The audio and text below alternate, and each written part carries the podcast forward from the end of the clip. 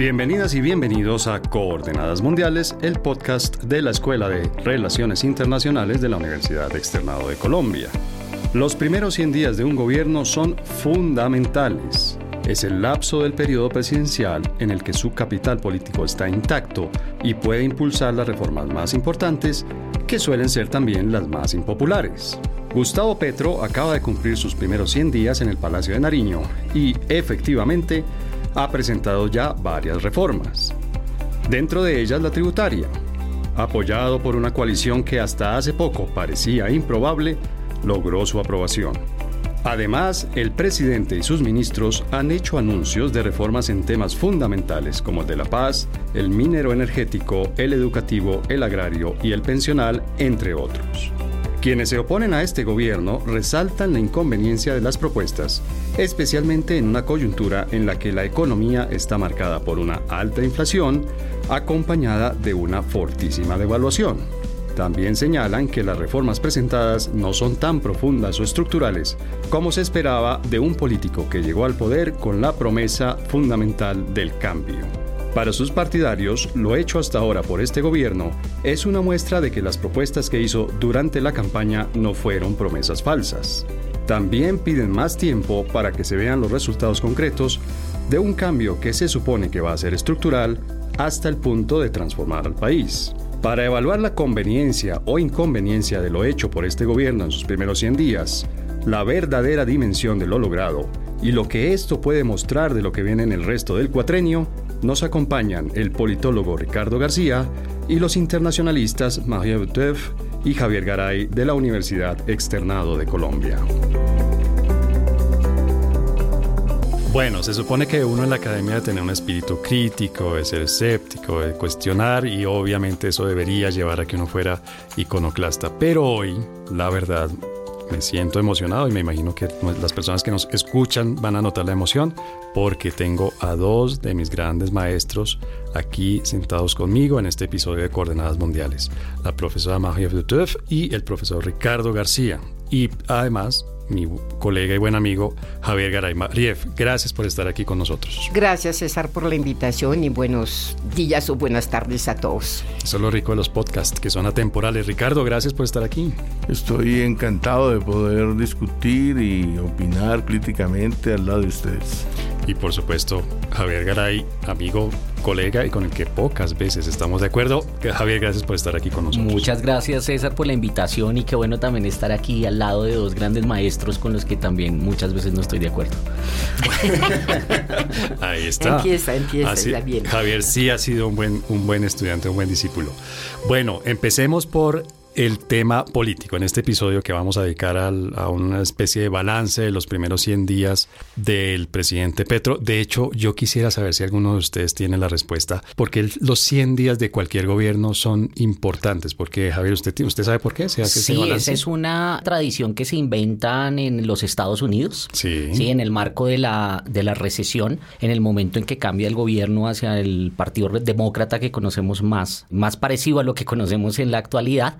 Y pues a partir de allí comienza es una frase de Franklin Delano Roosevelt que dijo lo que, no, lo que un gobierno no hace en los 100 primeros días, no lo hace nunca. Entonces se quedó la distancia, digamos, la primera medida de la, del impacto de un nuevo gobierno. Y él propició una catarata de medidas en esos primeros 100 días, ¿no? Presentó proyectos de ley seguidos. ¿Y ustedes están de acuerdo? Lo que no se hace en los primeros 100 días no, ya no se hizo, digamos, en temas políticos, Mariev. ¿Cuál dirías tú que, ha sido? yo creo que se hacen muchas cosas después de los 100 días. Pero es cierto que si uno mira, y no solamente para un gobierno, para un cambio a la cabeza de una empresa, de una universidad, yo sí creo que los 100 días dicen mucho de la personalidad y las ambiciones de quien llega al poder. Y tú, Ricardo, ¿tú estás de acuerdo con eso? Es decir, ya, ya en este caso concreto, aterricemos esa, esa frase de, de los primeros 100 días. Son los primeros 107 ya. Hay un dicho que dice, como es el desayuno, así será el almuerzo. El almuerzo. Sí. Eh, es el fondo de eso. Sin embargo, es la versión tantos gobiernos eh, que ha habido que finalmente tienen que enderezar muchas cosas. Así que eso es más bien un cliché. Es en realidad un cliché porque, bueno, si vamos a hablar, por ejemplo, del gobierno de Santos, aunque dijo como dos palabras en su discurso de posesión, pero nadie se iba a imaginar eh, lo que hizo después con el proceso de paz. En los primeros 100 días no había indicaciones muy muy ciertas de algo que no es cualquier cosa, ¿no?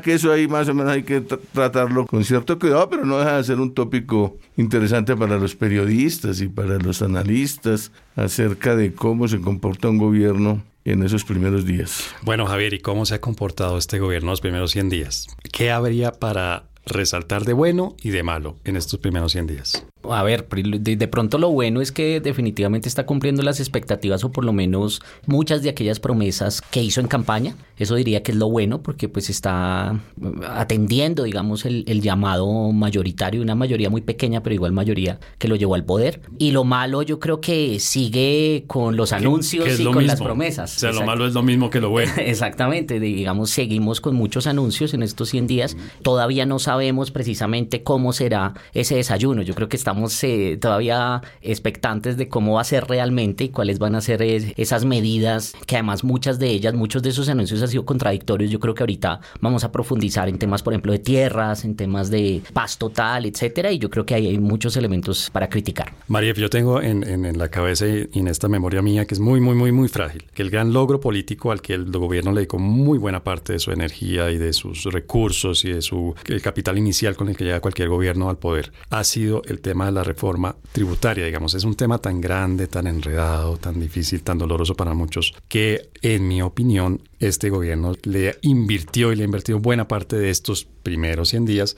a la reforma tributaria. ¿Tú estás de acuerdo o hay otro tema dentro de la agenda política que uno pudiera no, efectivamente, le ha dedicado buena parte de su tiempo y su energía a la reforma tributaria, pero no fue no porque fuera un pilar esencial de su programa de gobierno, pero porque le tocaba. En eso no tenía mucha opción, sí, tocaba levantar plata y yo creo que Petro calculó que tenía que pasar la reforma en lo que aquí se llama la luna de miel o el estado de gracia en el momento en que todavía tiene una mayoría como algo, algo, algo rara en el Congreso, pero la tiene y, donde todavía puede pensar que la opinión pública va a, tragar una reforma eh, tributaria. Entonces, no, en eso no creo que él haya tenido mucho margen de decisión en, en priorizar esta reforma. Y fue, en tu opinión, Ricardo, fue fácil, o sea, el gobierno manejó bien, manejó estratégicamente este capital político para sacar adelante la reforma tributaria o hizo, digamos, no hay mayor eh, mayor mérito en el sentido de que los otros gobiernos, cualquier otro gobierno hubiera podido hacer esto mismo. Con muy buen tino estratégico manejó todo el asunto de hacer aprobar muy rápidamente una reforma tributaria que no es cualquier cosa, ¿no? Reforma tributaria siempre es pedir impuestos adicionales para recaudos adicionales aparte del eh, presupuesto de cada año.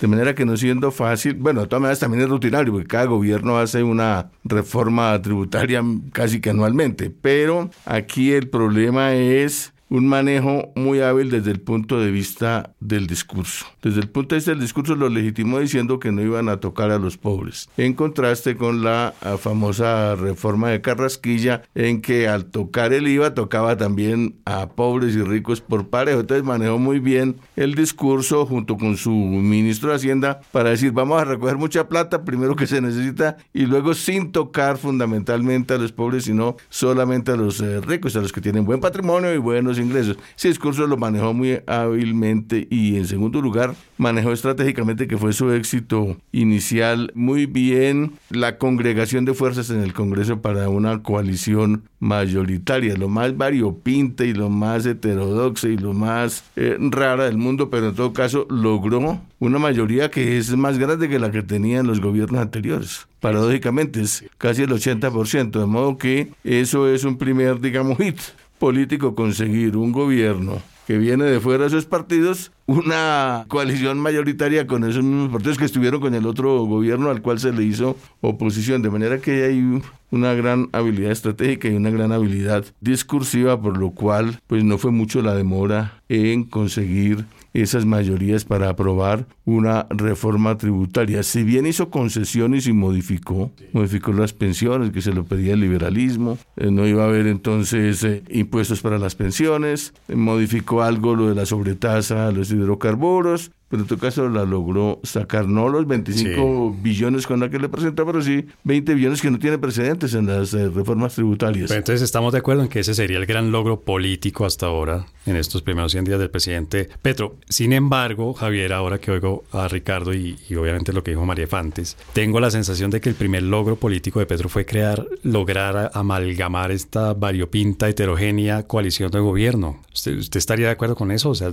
¿hay mérito en eso también de lograr esta mayoría apabullante o tenemos unos eh, antecedentes en otros gobiernos y simplemente esto son las mismas costumbres políticas del gobierno aceitando la maquinaria, repartiendo mermelada, etcétera? Es más, ya que está, no lo digo por usted, que de hecho es el más joven de la mesa, pero ya que sumamos algunos años aquí, algunas canas entre los otros cotertulios, yo me acuerdo de la expresión los lentejos, las lentejas, ¿no? Que eso fue hace también un, buen número de años, es decir, es una costumbre muy, muy colombiana, muy arraigada. Sí, no, yo resaltaría lo mismo que dice el profesor eh, Ricardo, desde un punto de vista de estrategia política, a mí me parece que hay que reconocerle al gobierno que lo ha sabido manejar, y me parece también, yo retomaría ese tema de, de reconocerle el discurso, sí, no sé que haya más de discurso, pero efectivamente creo que hay un elemento importante y es cómo ha sabido crear, construir una narrativa, por ejemplo, específicamente para la reforma tributaria, justificar una reforma tributaria que hace un año estaban criticando. Pero definitivamente sí, se lo han sabido. Mucho. Claro, sí, digamos. Sí, son muy en el fondo. Sí, es que, es que el tema fue de narrativa, definitivamente. Ahora, no, hay un tema importante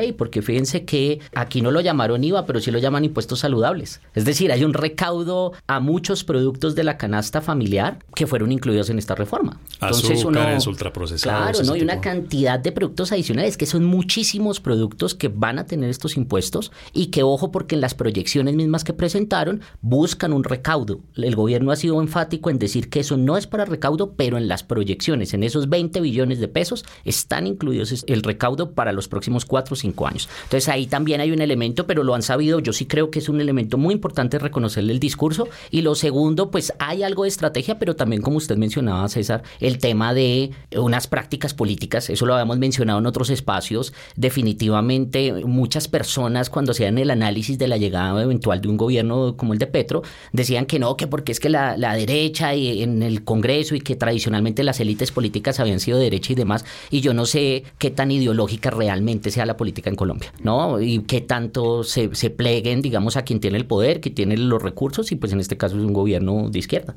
Tú tienes una mirada de extranjera, pero no cualquier extranjera, una extranjera que ha hecho su vida aquí en Colombia. ¿Tú concuerdas con Javier en que en Colombia las ideologías pesan poco a la hora de hacer política, de hacer política, digo, ya en, los, en las diferentes ramas del Estado, en el Congreso, por ejemplo, para aprobar una reforma de estas, o, o no, la ideología está allí presente? Pues si uno mira efectivamente la constitución de esta mayoría hetero Sí. La palabra está bien dicha porque... Heteróclita. Heteróclita, porque yo cojo esas palabras cuando hablo por radio. Bueno, Muy bien. la mayoría heteróclita uno podría decir, pues sí, es lo que siempre ha hecho un gobierno para ampliar su mayoría, negociar, repartir puestos. Pero yo creo que el contexto político eh, obliga a un análisis mucho más fino de lo que ha pasado en esta alianza, ¿no? Porque entre las alianzas tradicionales de esta derecha instalada en el poder desde hace muchos años y que iba raspando al centro, raspando al, a la derecha, a la derecha. Y este gobierno del cual la verdad nadie esperaba que fuera posible semejante alianza. Es que eso también es el resultado de esta segunda vuelta inesperada. Sí, el, el, hecho que el candidato que se esperaba de la derecha no estuviera en la segunda vuelta, que la segunda vuelta hubiese llevado a un Rodolfo Hernández indefinible políticamente, pues yo creo que ha cambiado muchas cosas en las dinámicas políticas.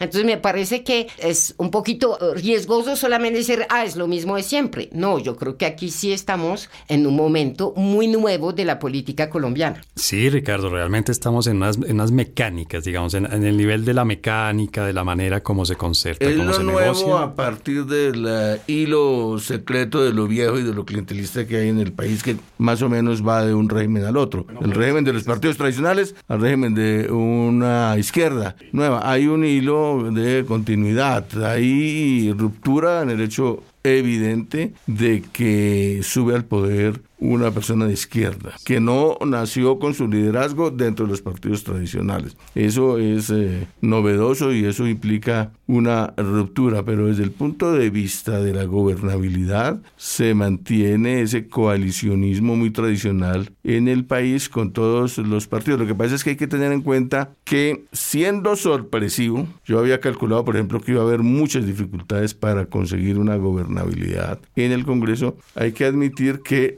sorpresivamente no resultó de esa manera, sino muy fácilmente, muy fácilmente, extraordinariamente fácil, se reunió la mayoría parlamentaria, porque de todas maneras no es un sistema parlamentario, es un sistema presidencialista y en Colombia particularmente el poder presidencial es especialmente fuerte en todos los resortes que maneja, en toda su presencia, en la iniciativa de las leyes. Entonces eh, hay que tener en cuenta eso, que no habíamos cavilado bien sobre eso, pero resulta que es decisivo es decisivo en la conformación de mayorías parlamentarias que no tienen como referencia ya lo ideológico, sino un problema de interés político que tiene que ver con la participación de un gobierno. Es decir, lo que ha habido ahorita es una prueba muy importante, la prueba de que esas coaliciones no necesitan un pegamento ideológico, sino que son coaliciones de interés, que es lo que yo estoy viendo que pasa a, hacer como una experiencia muy importante en el poder en Colombia en adelante va a ser difícil que no haya eso. Ya eh, se aprendió y se ve que eso pues no es tan, tan difícil ni tan peligroso, sino que se puede hacer coaliciones de interés que tienen que ver con la gobernabilidad. Por otra parte,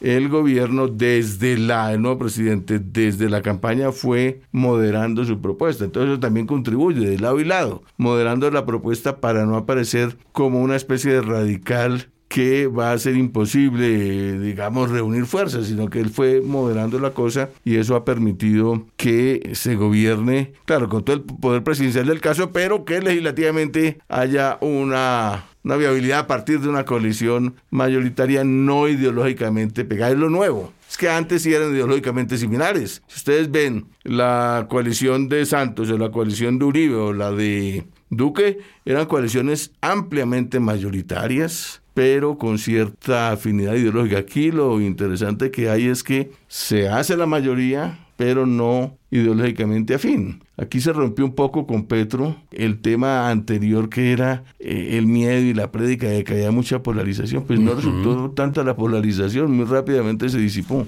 Javier, ¿y, cuál es la fuerza esta mágica que mantiene unida esa coalición? Es decir, ¿cuál es ese, tal vez la, coalición alrededor de cuál interés, qué es lo que mantiene esta coalición en su opinión funciona, unida y funcionando hasta ahora? No, pues ya lo había dicho. Por un lado, sí se explica desde el punto de vista de, bueno, como lo dice el profesor Ricardo, desde el punto de vista de los intereses, que ahí quise traducir traduce en, ¿no? en búsqueda de puestos, como ha dicho María, en temas de acceso a recursos, en temas también, si se, si se quiere, de poder ingresar, de poder verse representado en las decisiones legislativas por parte del gobierno. Ya lo ha dicho el profesor Ricardo con el, el papel que jugó el Partido Liberal con algunos temas, en particular el tema de las pensiones superiores a los 10 millones. Bueno, yo creo que hay varios elementos que explican cómo se mantiene, pero, o más bien, cómo se ha mantenido. La pregunta es si se va a seguir manteniendo. Eso diría, es que el secreto es que son 107 días. Exacto. Yo no estoy segura que se mantenga esta mayoría y por eso decía, o sea, es que el voto de la segunda vuelta, o sea, las elecciones presidenciales ya se había iniciado con las parlamentarias, pusieron de manifiesto una gran voluntad de cambio. O sea, sí, es que los, los tradicionales fueron barridos, entonces hubo como, yo creo que calculo de, de, parte de esos partidos que en la victoria tiene amigos, toca pasarse de este lado. Y yo creo que el propio Petro estuvo sorprendido de que todo el mundo se le pegara.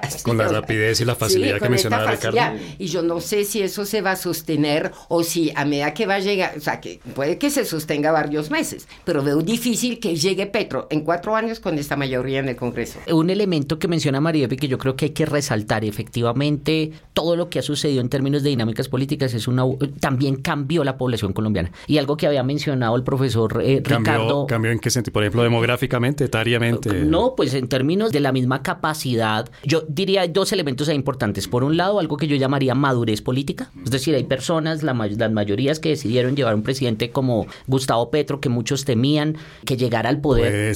que muchos temíamos que llegara al poder, pero la gente quiso hacerlo y eso demuestra yo creo que también una madurez desde el punto de vista de la democracia, de la inclusión, etcétera. Y por el otro lado también desde el punto de vista de las preocupaciones. Y eso yo creo que se vio en uno de los temas y una de las discusiones. Y ahí sí de pronto es algo generacional el tema de la posibilidad de que un gobierno de pronto es el primero en el mundo. Yo no he rastreado ningún otro que hable de decrecimiento y que las mayorías y la opinión pública no se haya asustado con eso, digamos, porque las nuevas generaciones tienen otras prioridades y eso es bien importante reconocerlo. El tema, por ejemplo, del medio ambiente, el tema de la desigualdad, el tema de la inclusión que yo llamaría todos esos temas que trae la interseccionalidad, son temas que preocupan hoy y eso también hay que reconocerlo y efectivamente yo creo que hay un cambio de la opinión pública de la sociedad colombiana que hay que reconocer. Pero esta sorpresa, esta facilidad, esto que hubiera sido imprevisible, impronosticable hace unos meses, hace, bueno, tres meses, de hecho. 108 días.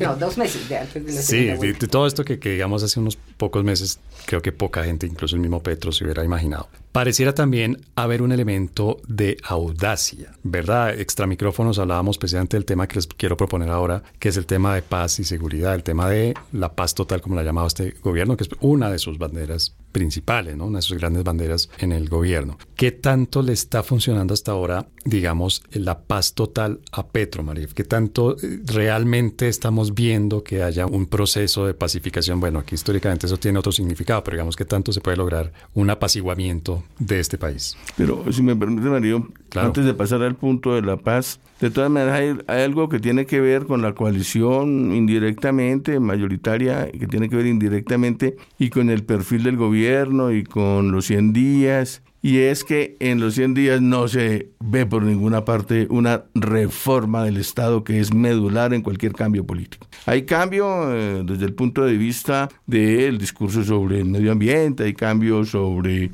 introducir impuestos progresivos a los más ricos, eso es un cambio muy importante, además de traer recaudos es un cambio muy importante, digamos, en un país muy desigual y en un país donde los impuestos son muy regresivos, eso es un cambio interesante. Pero lo que no se ve por ninguna parte es un cambio en el Estado, una reforma del Estado, una reingeniería del Estado que no es cosmética, sino que debe ser profunda. Este es un Estado completamente corrupto. Este es un Estado clientelizado hasta la médula. Desde luego que también hay tecnocracia y también hay meritocracia. Uno puede observar en las élites que eh, zonas como el Ministerio de Hacienda o Planeación hace tiempos, fue, desde Carlos Lloro, fueron tomadas más o menos por la tecnocracia, la modernización. Pero restan cantidades de zonas del Estado absolutamente donde reina la cleptocracia, es decir, el robo como forma de poder, el clientelismo, las triangulaciones entre contratistas, funcionarios y políticos profesionales. De eso no se toca absolutamente nada, pero tampoco en el discurso. Yo no he visto ningún discurso en que se plantee una transformación del Estado en lo que tiene que ver con sus peores vicios. Pues va a haber una reforma política que listas de cremallera, que no sé qué cosa, pero eso no altera, no va al punto, no va al núcleo de una transformación del Estado en Colombia, por lo que pues la coalición ahí seguirá contenta, porque si no le tocan eso, pues ahí, ahí siguen. Ahora, no es pues para no contradecirme con lo que dije inicialmente, puede que más adelante. Pero en los 100 días no he visto. Pero hay alguna puntada, ¿no? Con esta unidad de, de, administración de activos especiales, todo lo que se ha tratado de destapar allí, ¿puede haber alguna puntada en este sentido de la, de la lucha contra la corrupción o no? Pero lo que dice Ricardo es cierto, no hay ni un, ni un gran proyecto ni un discurso cuando el tema de la corrupción se había acaparado buena parte del debate electoral por la presencia de Fajardo, por la presencia de Rodolfo Hernández, la corrupción era como uno podría decir casi el tema, el tema, uno de los grandes temas de la campaña que ha desaparecido un poco desde que Petro ha llegado al poder. No, no quiero decir con eso que porque son corruptos y no sé qué, es solamente que no hay un, un proyecto claro en, en eso. Y al contrario, el tema de la paz total para sí, la transición no es que hubiese sido tan importante en la campaña, más bien se ha vuelto prioridad en la agenda una vez en el gobierno. Unos podrían pensar, es que el otro día está hablando con Jan Base, que entre otras cosas es porque es un tema donde le puede estar funcionando la coalición parlamentaria, porque hay buena parte de santistas que le van a apoyar en eso y que en los otros temas no están claros. El propio Roy Barrera, ¿no? Pero usted está de acuerdo, Javier, el, tema de la reforma del Estado totalmente desaparecido, desdibujado, desaparecido. Eh, Eh, pues es que ahí sí, fíjese que ahí cambiamos eh, roles acá y, parece yo voy a resultar que casi que defendiendo las posturas y estos primeros 100 días del gobierno, porque definitivamente yo creo que hay una transición desde la oposición que hicieron durante décadas o durante años y las posiciones maximalistas y cuando ya se enfrentan a la realidad del ejercicio del poder en Colombia. Porque efectivamente si uno quiere acabar prácticas que llamamos, digamos, unas de emergencias, que llamamos corrupción y demás, eso no se cambia sencillamente ni con un discurso ni sacando una ley, sino también es un cambio institucional de fondo, ¿sí? de esa estructura profunda del Estado colombiano. Y yo creo que por eso han estado tan tímidos, sin querer decir por esto que no vayan a hacer una reforma en ese sentido, pero hasta ahora yo creo que están aprendiendo, en, digamos, eh, cómo es el ejercicio real del poder y han limitado, digamos, muchos de esos elementos, porque efectivamente en la campaña sí lo mencionaron insistentemente. Sí, sí, y sí, y lo del tema de la paz total, pues también sería, y más como lo explica María, yo creo que también es resultado de ese inicio y de cómo llegan a comprender y a, ver, bueno, cómo es que realmente funciona el poder en Colombia. Y efectivamente casi que es un tema que surge y que se convierte en prioridad, pero a partir de las mismas dinámicas y de las posibilidades que están viendo en este momento ya cuando tienen el poder. Desde el inicio, Petro habló de la paz total desde el inicio de su mandato. ¿no? Estamos de acuerdo que en la campaña tal vez no lo mencionó. de agosto. No, lo puso, sí, lo dice con tristeza. No, no, no, no, no, feliz. Desde el inicio de su mandato, Petro habló de la paz total y fue un tema que puso sobre la mesa y, y empezó a debatirse y poco a poco el tema se ha venido decantando. Quiero decir, al comienzo se anunció la paz total como vamos a acabar con cualquier agrupación armada que esté allí cometiendo obviamente crímenes, bien sea económicos, políticos, de, cualquier tipo, ¿no? Fue el gran anuncio. Y luego eso se fue decantando poco a poco y el tema de la paz total hoy, hoy que estamos cumpliendo estos tres meses y unos días de gobierno, pareciera ser el proceso con el ELN. ¿Qué se puede esperar de ese proceso con el ELN, Ricardo? Sí, puede ser esta la enésima vez que se intente, pero esta enésima vez sí va a haber una desmovilización del ELN, va a ser algo como el M19, tenemos modelos históricos, obviamente, como la desmovilización del M19, como las de las FARC, como las disidencias de las FARC. ¿Qué puede pasar con el ELN? Pues todos esos modelos los critica Antonio García, el primer comandante del ELN. Dice que todos los demás procesos se han equivocado. Y dos,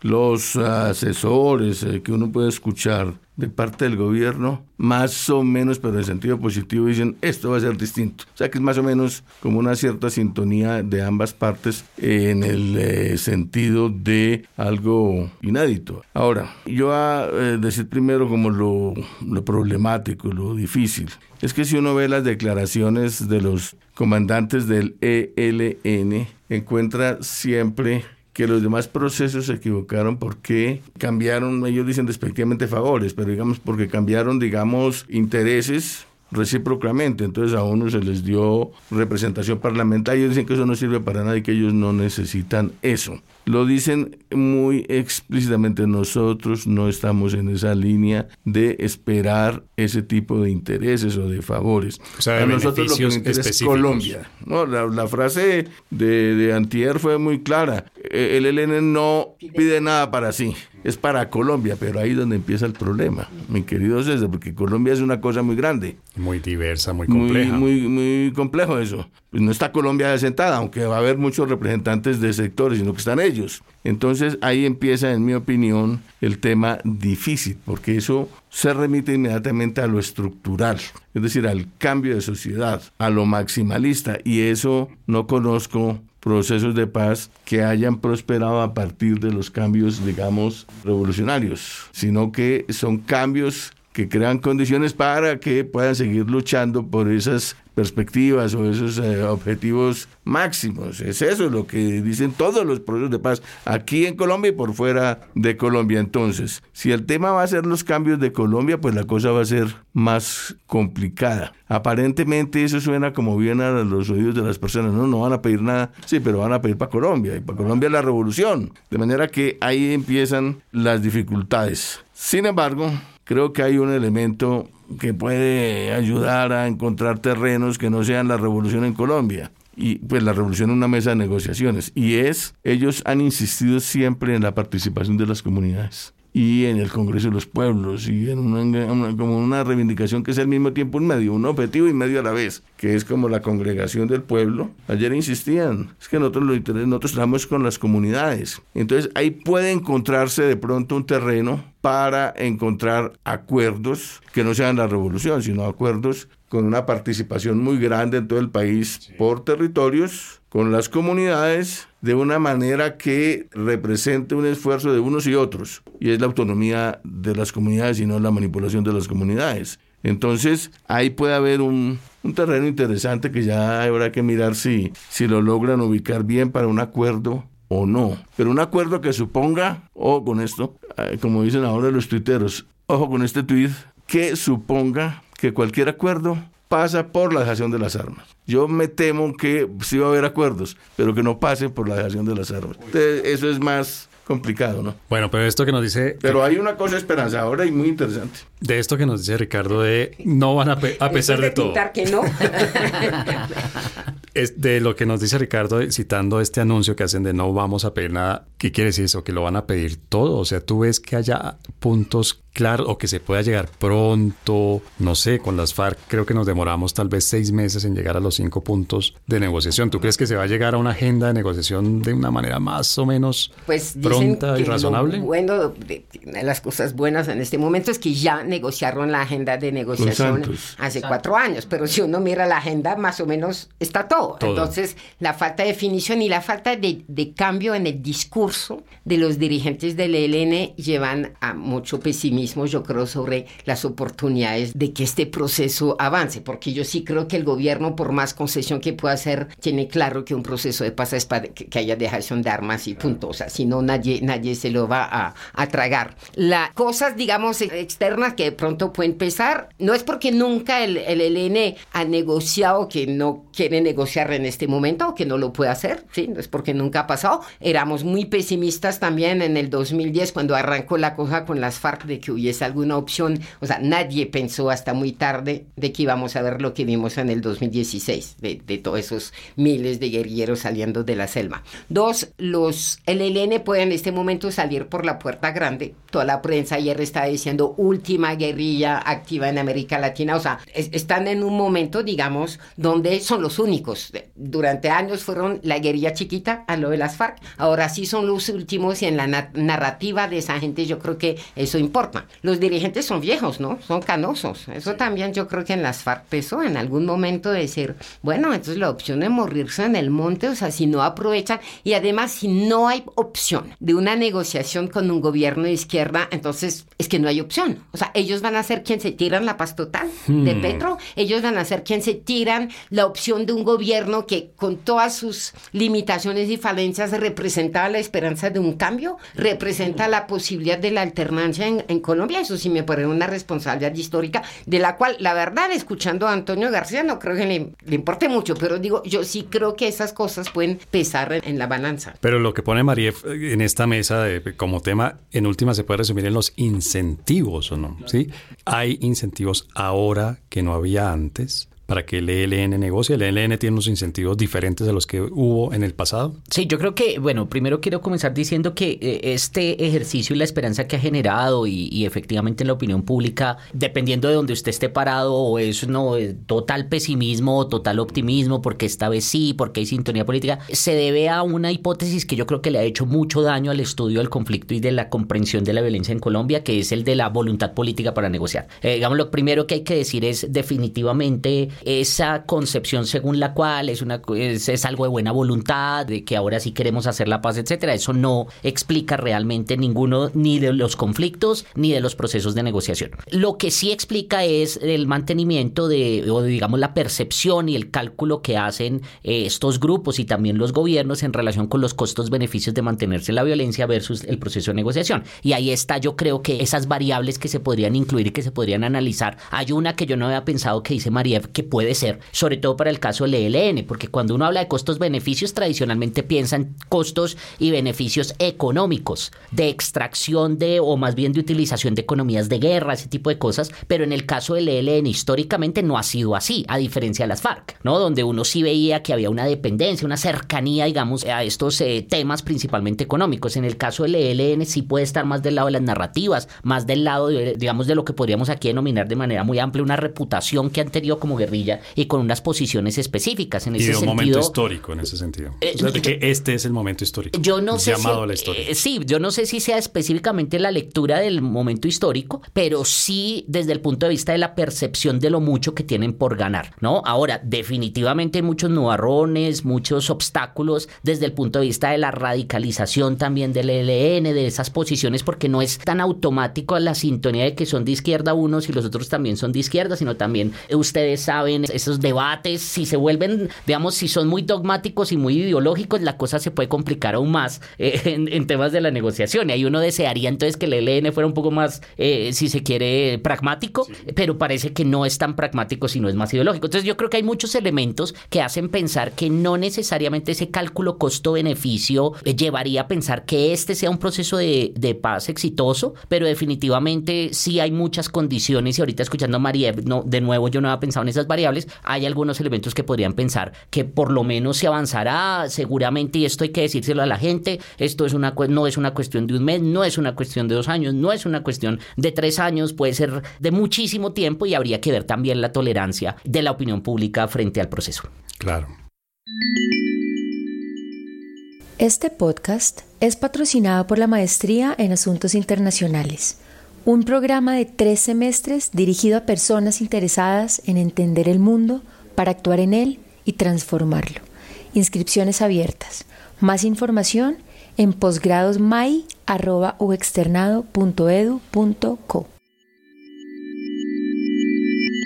Bueno, terminamos el primer segmento hablando de la paz total del gobierno de Petro, la propuesta de Petro, y pues nos concentramos, digamos, prácticamente de manera inevitable en el proceso de paz con el ELN, porque se hizo el anuncio de la negociación, porque el anuncio estuvo cargado de sorpresas, de sorpresas que no puede calificar de audaces. Pero yo quisiera que rápidamente les, les pido, por favor, que hablemos de las otras partes de la paz total. Es decir, qué pasa, por ejemplo, con los grupos criminales que son identificados, que se identifican a sí mismos como de, objetivo económico, de crimen no político, vamos a decir, María, ¿qué, ¿qué, tanto puede realmente prosperar ese tema, de la, ese enfoque de la paz total con los grupos criminales? No, yo, yo no creo, yo estoy pensando, es que me dejas obviamente callada porque es difícil saber en qué van. Uno puede pensar por la historia reciente de Colombia que varios de esos grupos podrían hacer, aceptar procesos de sometimiento a la justicia contra ciertas garantías, que el problema no es tanto someter los que están en este momento en esos negocios ilícitos, sino evitar que otros surjan, que se hace como siempre con los mandos medios que van a coger, o sea, y Petro le puso un nombre muy ambicioso, ¿no? O sea, yo entiendo que quería decir, no es la paz de la cual estamos hablando desde hace 40 años, es otra paz entonces le puso paz total. Pero eso sí uno no ve como no va a haber desilusiones sobre la paz total en un país como Colombia con tantas, tantas, tantas economías ilícitas. De ahí puede salir algo realmente pacificador, de no, realmente podemos tener un, estado de, de, orden público, de seguridad ciudadana, de, seguridad en general diferente al que tenemos hoy, Ricardo. Pues ya hubo un antecedente hace que unos 10 eh, años, un poco más, con los eh, paramilitares, que al mismo tiempo eran narcos muchos de ellos. Entonces tenían esa fase como delincuencial y la otra política que favorecía un poco el, el proceso que se hizo en Santa Fe de Ralito. De manera que existe ese antecedente, lo que hace posible que pueda haber una especie de sometimiento a la justicia por parte de algunos de estos eh, grupos eh, del crimen organizado. Eso se puede dar. Lo que pasa es que en Colombia hay unas circunstancias muy especiales y es el hecho de que circulan muchos recursos recursos ilimitados. Aquí lo que ha habido es, socialmente hablando o sociológicamente hablando, una disputa enconada por recursos que existen en abundancia y existen porque existe el narcotráfico. Y cuando hay recursos, hay disputa por ellos y eso trae violencia. Entonces, mientras exista esa disputa de recursos en un país territorialmente fragmentado, donde hay posibilidades de autonomía, de dinámicas conflictuales en varias regiones, territorialmente separadas las unas de las otras, pues eh, puede haber condiciones para un sometimiento a la justicia, pero también para que se reproduzcan esos grupos. Si hay recursos y si esos recursos son ilícitos, da la posibilidad de que siempre haya alguien que esté dispuesto a armar su grupo, que aquí parece que es más fácil armar un grupo armado que un partido de fútbol, que un equipo de fútbol. Entonces siempre habrá esa posibilidad. Va evolucionando. ¿ah? Antes era una guerrilla que un sindicato, ahora es... Siempre habrá esa posibilidad. Entonces ahí queda uno como un interrogante. Lo que hay que es analizar, pero con interrogantes, si existiendo el sometimiento a la justicia en muchos de ellos, haya esa posibilidad de reproducción o no. Perdón, María, adelante. No, no. ¿Usted le concede, como Ricardo, el beneficio de la duda a esa otra parte de la paz total o no? No, yo estoy, es que estaba pensando qué más puedo añadir a lo que ya han dicho María y Ricardo, porque efectivamente han mostrado todo el, panorama y ellos están hablando en clave de su incentivos, costos, beneficios. Ah, tal vez yo añadiría es una pregunta, una pregunta que me hago por mi propia visión, digamos, sobre lo que mencionaba el profesor Ricardo, el tema de drogas. Entonces hay personas, eh, digamos, que, tienen creencias similares a las mías, diríamos, pues claro, un, un, buen avance y que eso también lo ha planteado el gobierno y que habría que reconocer, súmele eso, entonces algo positivo. Ese anuncio, esa visión nueva sobre el tema de las drogas, ¿no? Que hay que ver y buscar algún tipo, no necesariamente legalice, pero sí algún tipo de legalización del negocio de las drogas. De regulación. ¿Cierto? Pero la pregunta es si eso es suficiente para solucionar el problema que describe el profesor Ricardo. Porque ahí tenemos entonces no solamente este tipo de recursos, sino otro tipo de recursos, ¿no? Estoy pensando oro, estoy pensando coltán, estoy pensando madera, estoy pensando eh, eh, hidrocarburos, estoy pensando... Entonces claramente ahí pues hay muchos incentivos definitivamente y con esas características que tiene el país para que uno dude sobre las perspectivas de esa paz total, sí, pero sí claramente, digamos, en términos intertemporales, es decir, hacia futuro, como señalaron, pero también en la actualidad. yo haría esas preguntas de cómo resolver, porque el problema realmente en el que nos encontramos es bastante complicado para buscarle solución. Uno, los extranjeros, o sea, entre más tiempo uno se queda en Colombia, más se queda sorprendido lo que puede pesar la geografía en Colombia. O sea, Colombia tiene un territorio inmanejable. Una cosa fenomenalmente rica, pero complicado de ocupar. Ahora, cuando en estos últimos meses me he movido por, razones de mi actividad periodística, en varias razones uno entiende, hola, había más seguridad cuando las FARC estaban. O sea, y diciendo por qué el ejército no pudo ocupar, y les va, hablo del Bajo Caguán, del Chocó, está en Quibdó, del Cauca, dueños de fincas azucareras en, en el Cauca, diciendo, no, pues cuando había las FARC uno pagaba la... Sí, y uno estaba tranquilo y había más seguridad en esos tiempos. Entonces uno dice, cuando uno sobrevuela cualquier parte de Colombia, dice, ¿cómo, ¿cómo el Estado puede hacer presencia en una geografía tan complicada, tan diversa, tan quebrada, tanto? Pero después dice cómo las FARC con 20 y 30 mil hombres lograron mantener el orden, bueno, a punta de pronto de medidas nada...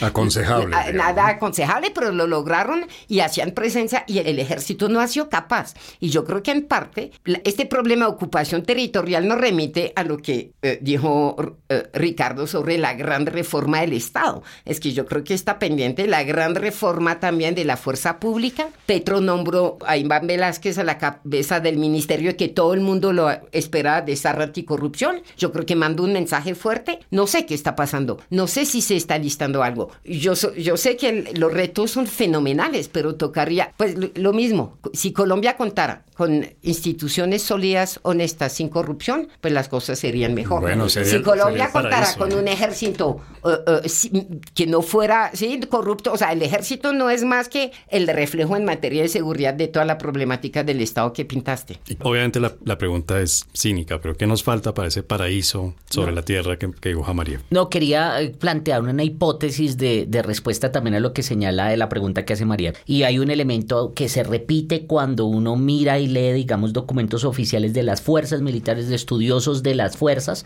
y es el tema de la ausencia de una estrategia de seguridad en Colombia. Es decir, no hablamos desde el punto de vista estratégico y eso le ha, digamos, ha generado mucha ausencia en términos de hacia dónde deben ir las fuerzas militares. Yo creo que eso podría en parte explicar esa incapacidad que tiene el ejército o, las diferentes fuerzas de copar el territorio y de hacer presencia en ello. Pero hay dos elementos adicionales. Hay uno que tiene otros fenómenos, ¿no? Otros, otros resultados y es el de también cómo han cambiado, ya como habíamos eh, hablado del cambio de opinión pública y demás, también ha habido un cambio en términos de la concepción de la importancia de las estrategias de seguridad y de las políticas de seguridad en el país. ¿no? Digamos, hoy es, es casi que considerado que no se puede hablar de estrategia de seguridad porque eso inmediatamente se asocia con violación de derechos humanos, con... Eh, ahora, quiero decir, no quiero decir que no haya criterios, causas objetivas por las cuales suceda eso, pero definitivamente eso ha hecho mucho daño para que llegue el ejército. Fíjese que cada vez que se habla de la presencia del Estado, lo último que se menciona son las fuerzas. Lo primero que se habla, no, es que necesitamos más educación, necesitamos más hospitales, necesitamos...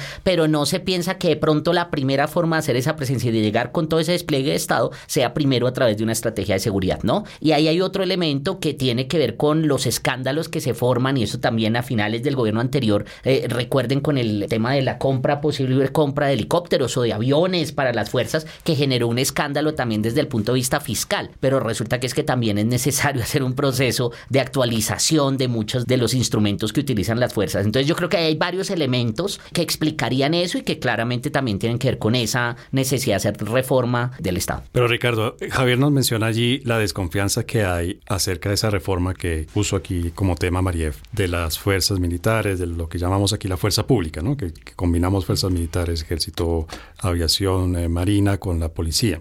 Y efectivamente existe una parte de la opinión pública esa desconfianza, pero también hay una desconfianza de la otra parte de la opinión pública y de los mismos miembros de las fuerzas militares, y es que una reforma puede llevar a un debilitamiento de lo que aquí llamamos la fuerza pública. ¿no? El, hecho, por ejemplo, que se ha mencionado en, este gobierno de un tema recurrente en los últimos, no sé, 40 años por lo menos, que es sacar la policía del Ministerio de Defensa Muchos miembros del ejército y de la policía ven allí una ventana con la que se podría debilitar la fuerza pública. ¿Tú crees que, que hay ambiente para por lo menos discutir el tema para realmente hacer una reforma que aumente la efectividad, pero que también, digamos, desde otro punto de vista le dé más peso al respeto de derechos humanos, etcétera, etcétera? Pues es que hay eh, temas muy grandes eh, en cuanto se refiere a las reformas institucionales. Está el de las Fuerzas Armadas, que quedó, por cierto, pendiente después de la Constitución del 91. Eso no se tocó eh, tácticamente justamente para que no hubiera crisis, líos, oposiciones, eso se dejó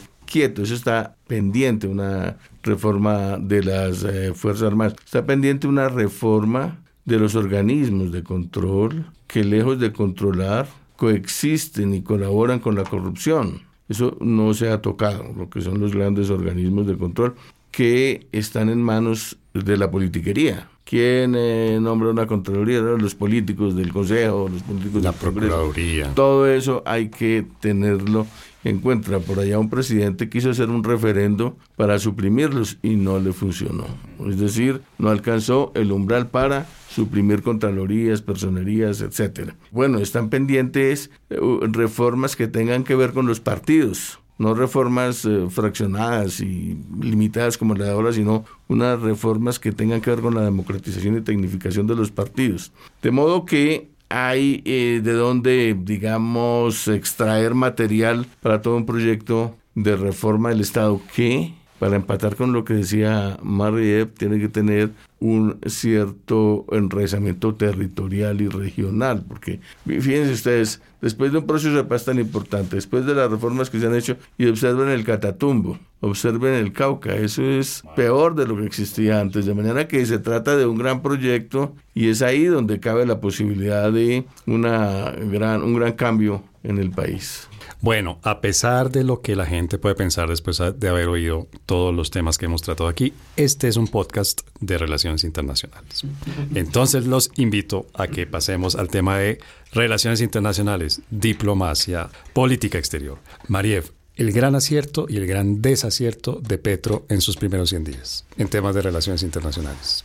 Pues acierto, pero obviamente yo creo que el restablecimiento de las relaciones diplomáticas con Venezuela puede aparecer como un acierto porque hasta, hasta Washington también está eh, coqueteando con Caracas. Aquí yo creo que había un muy amplio consenso, o sea, los empresarios están pidiendo esta reapertura a gritos, los comerciantes de la frontera y de hecho todos los, todos los candidatos más o menos habían dicho que lo iban a, hacer. Yo creo que mm, Petro ah, pues está teniendo una voz en el escenario internacional, ¿sí? Para la socialdemocracia europea, para la, digamos, más radical de los demócratas en Estados Unidos, si es que son radicales para, en este momento yo creo que es el jefe de Estado que está seduciendo a toda esta franja de la opinión pública internacional si el concepto vale algo. Sobre el tema, el fracaso del tema de las drogas, no está diciendo nada muy nuevo, todos los expresidentes lo han dicho, solamente que lo dice antes de los 100 días, sí, de estar en el poder que permite pensar que algo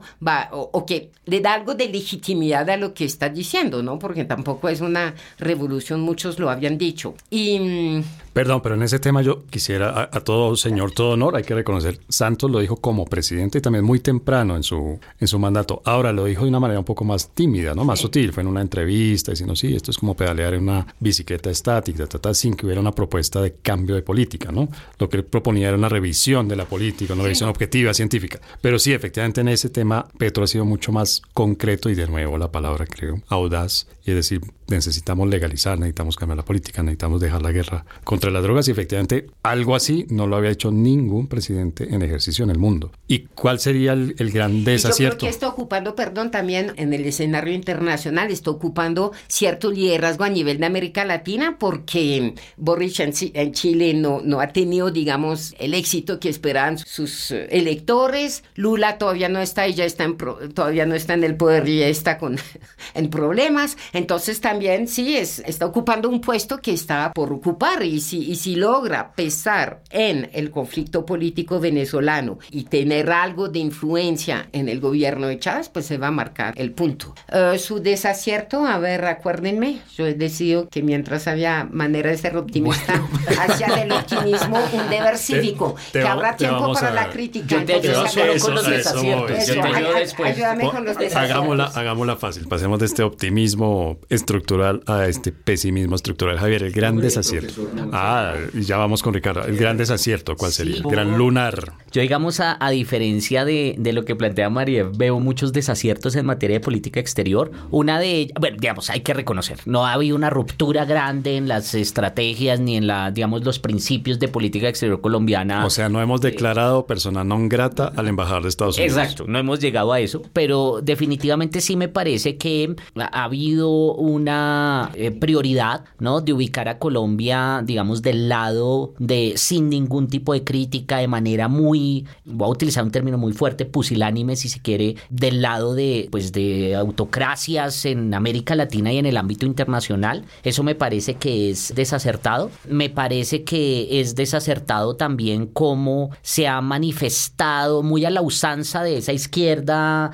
pues izquierda radical latinoamericana, de esa que se considera que la retórica en contra de es la forma de buscar soberanía y de buscar eh, dignidad nacional y demás. Y me parece que son desaciertos que, bueno, esperemos a ver cómo van fluyendo las cosas, pero yo sí hubiera querido, por ejemplo, ahorita que tuve la oportunidad en Egipto, de haber tenido una propuesta más clara. Es que no podemos seguir con los discursos. Eh, sí, hay que protegerme, listo, eh, contra el cambio climático, listo. ¿Qué hacemos? Pero yo creo que perdió una oportunidad ahí para convertirse en ese líder que definitivamente, pues él decía en campaña que lleva estudiando el tema de 20 años, pues ya debería tener una propuesta muy clara para cómo puede hacer el mundo para enfrentar el tema del cambio climático, por ejemplo. Y yo creo que ahí eso perdió esa oportunidad. Colombia, potencia mundial de la vida. Ricardo, lo bueno y lo malo de la política exterior yo pienso que en esta época de las relaciones internacionales es muy importante una cierta orientación que corresponde a lo ideológico, pero que es eh, de legitimación, eh, o sea, legitima mucho la postura de un país o un gobierno de izquierda. para mí la izquierda debe apropiarse de esa especie de línea de ruptura, de esa especie de línea de ruptura entre las tendencias democráticas en el mundo y los gobiernos lo que llaman ahora las democracias iliberales o no liberales, o las eh, democraduras, o como quieran ustedes llamarlo. Venezuela, Nicaragua. Eh, yo creo que una izquierda debe apropiarse de eso. Lo que pasa es que en relaciones internacionales, naturalmente, o en la diplomacia, eso no puede excluir el mantener relaciones como un principio importante, relaciones con todo el mundo. O sea, al mismo tiempo que se eh, conserva una línea ideológica que hace parte de considerar esa fractura que cada vez es más ostensible, más manifiesta, para alinearse en torno a la defensa de la democracia, me parece a mí que es muy importante, pero eso no excluye eh, para nada el conservar una diplomacia multilateral y, eh, digamos, desde el punto de vista pragmático, mantener unas relaciones especiales con Estados Unidos, por supuesto, por todo el tema de la droga, por todo el tema del hemisferio occidental. Eh, de pronto allí mantener esas posibilidades de diplomacia que se equilibre a la relación especial con Estados Unidos con la relación con un bloque de América Latina. Eso puede ser una especie de perspectiva diplomática, de perspectiva eh, política internacional. Todavía no está muy claro eso porque lo que está claro es lo del medio ambiente. Pero el medio ambiente hay que persistir y hay que incorporarlo como una parte de la política internacional, lo que tampoco excluye que en los discursos se reconozca prácticamente la necesidad de mantener la exploración de los hidrocarburos. Que lo contrario de eso es un poco desastroso eh, mantener la ambigüedad sobre eso. Bueno, pero esto que plantea Ricardo, pues en, en, nivel macro regional, vamos a decir, continental suena muy sensato y hasta fácil. Pero cuando nos vamos al caso concreto de las relaciones con Venezuela, ¿se puede lograr eso? Es decir, para preguntarlo concretamente, había necesidad de que Petro fuera a Caracas a abrazar a Nicolás Maduro. Hay necesidad de que nuestro embajador en Caracas critique abiertamente de frente a Juan Guaidó. Se hubieran podido restablecer las relaciones y mantenerlas funcionando normalmente sin esos actos simbólicos, Marief. E, este es un podcast, pero tu cara lo dice todo. Quisiera decir algo inteligente y no sé si tengo algo que de inteligente que decir sobre esta cosa. Yo creo, lo repito, que lo mismo. En eso al tiempo hay una cosa simbólica que Petro está eh, yendo a Caracas, pero lo está, lo está haciendo cuando ya Estados Unidos había mandado una delegación de muy alto nivel a Caracas. Y me parece que efectivamente el embajador sería mejor que se callara un poco, pero también lo que dice lo dice la mitad de la oposición venezolana. O sea, tampoco, sí, o sea, no le corresponde al embajador decir eso. Y Colombia estaría indignada que un embajador venezolano gringo dijera eso. Entonces me parece que eso eh, merece un llamado de atención. Me parece en materia de política exterior de los cambios que nos han producido, yo creo que aquí hay tensiones, incluso dentro del gobierno de Petro, de que quería apostarle a la profesionalización de la carrera diplomática y si mandara funcionarios diplomáticos a hacer diplomacia, no estaría metido en esos problemas que hasta Petro ha tenido que corregir a su embajador. Ahora, también toca decir que Petro en Caracas ha dicho, ha defendido la democracia liberal, diciendo hasta ahora no tenemos otro sistema que este para evitar las dictaduras, que ha sido un pronunciamiento que toda la oposición venezolana lo ha, lo ha escuchado. Yo creo que hay un problema y que tiene que ver con lo que dice María de temas de profesionalización y especialización del servicio exterior colombiano, de la carrera diplomática y demás, y es un elemento que no se ha explotado en Colombia y es la producción de conocimiento, es un tema de gestión del conocimiento, de la comprensión para toma de decisiones. Y ahí hay un elemento y por qué digo esto. Yo creo que la misma ingenuidad de Duque cuando dijo es que le quedan las horas contadas, porque hubo un, concierto en frontera, es la misma ingenuidad que está mostrando este gobierno al decir es que tenemos que ser muy amables y tenemos que abrazarnos y tenemos que establecer, sí, porque una cosa es restablecer relaciones, que eso era muy importante, estoy de acuerdo ahí, pero otra cosa es pasar al otro lado de convertirnos en amigos, aliados y demás, ¿no? Casi que cómplices internacionales de estas dictaduras. Yo sí creo que es la misma ingenuidad, ¿por qué? Porque no se comprende la naturaleza de un régimen que uno podría categorizar como eh, dictatorial, autocrático, como quieras mencionarlo, ¿no? Pero a su vez de las mismas particularidades del caso venezolano. Y eso tiene que ver sobre todo con la falta de creación, de producción de conocimiento en materia política exterior. Porque se cree que solo los temas internacionales son una cuestión de diplomacia, de mera diplomacia. Y claro, la diplomacia es muy importante, pero también esa diplomacia debe estar sustentada en visión estratégica y esa visión estratégica tiene que ver con conocimiento, con la con eso, con por lo menos probar ¿no? las hipótesis sobre cómo funciona este tipo de regímenes. ¿sí? ¿Por qué toman las decisiones que toman? No podemos caer, y pues fíjese que ya se había cometido el error. Lo mismo uno podría decir es la ingenuidad de, desde hace años. No, fue la misma ingenuidad de Santos de pensar que decir que era el mejor amigo y que entonces ya todo se había mejorado. No, porque es que una dictadura tiene unas lógicas internas como funcionan. Sobre eso hay muchas hipótesis. El profesor Ricardo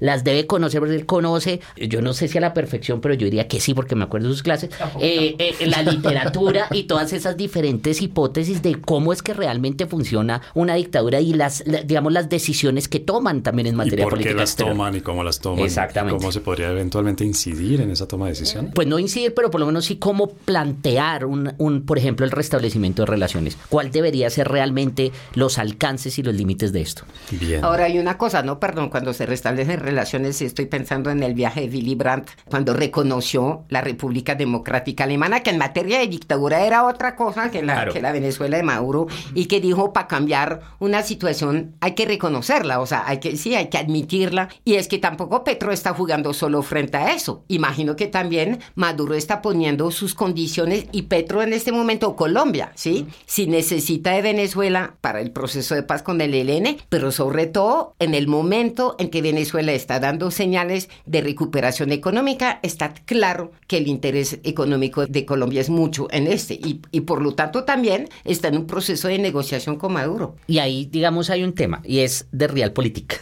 O sea, estamos ante Realpolitik y lo más frustrante lo que uno está viendo en temas de tendencias internacionales es que se está convirtiendo cada vez más, yo no sé si estarán de acuerdo con esto, pero uno lo que está viendo es que llegó la hora de las dictaduras y de las autocracias, ¿no? Porque pareciera que todo lleva a que no hay nada, o sea, lo que está sucediendo con Rusia, lo que es, eh, eh, la hora de Venezuela, yo sí estoy de acuerdo, es decir, la, la posición que ahora tiene Estados Unidos, la posición que tiene al parecer que tener Colombia, el, es la nueva hora de estas dictaduras y eso sí que puede ser muy frustrante y preocupante para los próximos años. A ver, lo que pasa es que hay de una parte un discurso a favor de la democracia que debe coexistir con una diplomacia abierta y multilateral. Yo creo que eh, no están muy lejos de la verdad aquellos que frente a las diferencias ideológicas defienden mucho el hecho del peso que tienen los intercambios económicos, que en la medida en que enlacen más un país con otro, independientemente de las diferencias ideológicas, contribuye mucho a una diplomacia más certera, a una cierta coexistencia en el mundo, que va garantizar que a pesar de las diferencias ideológicas haya coexistencia pacífica, haya no injerencia en los asuntos internos del otro, haya respeto a la soberanía. Yo creo que se puede manejar con inteligencia y no ideologizar eh,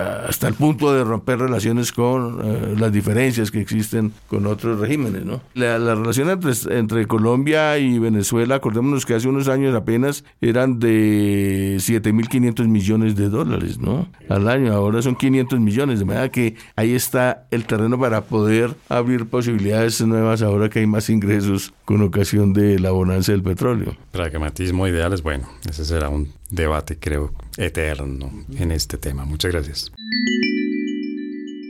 La recomendación bibliográfica de Coordenadas Mundiales.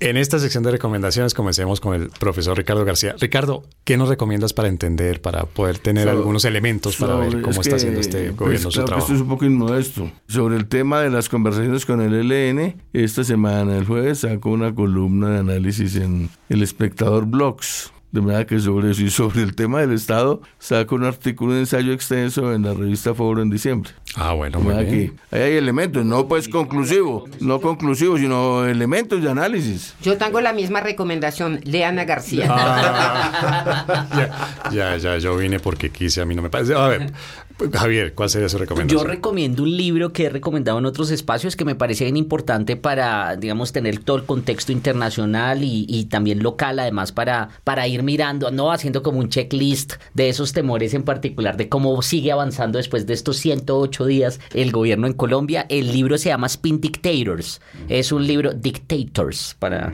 Es un muy buen libro que reúne, digamos, las investigaciones de dos académicos que han estudiado mucho el tema de la autocracia, pero la autocracia en el siglo XXI, que no es la misma que uno esperaba, no digamos cuando se habla, no, es que las dictaduras, esto no es una dictadura porque no es igual a la, la del vestido militar y demás, bueno, porque eso ha mutado y definitivamente es un tema bien, bien importante, como decía antes, porque sí creo que está en la actualidad. No, yo tengo solamente una preocupación porque ya no peleo con Javier, es que eso sí. Es grave. Voy envejeciendo. Sospechoso, me yo preocupa creo, eso. La verdad, yo creo, ¿saben qué creo yo que es eso? Un síntoma de la paz total.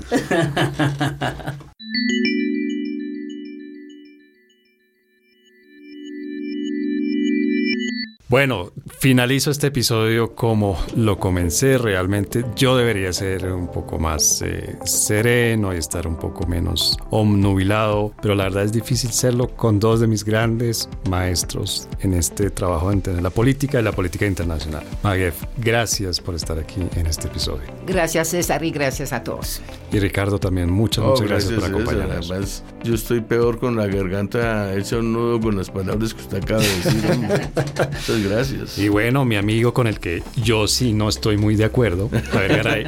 muchas gracias Javier por habernos acompañado. No, muchas gracias César y la verdad ha sido un honor estar con, con estos dos grandes maestros.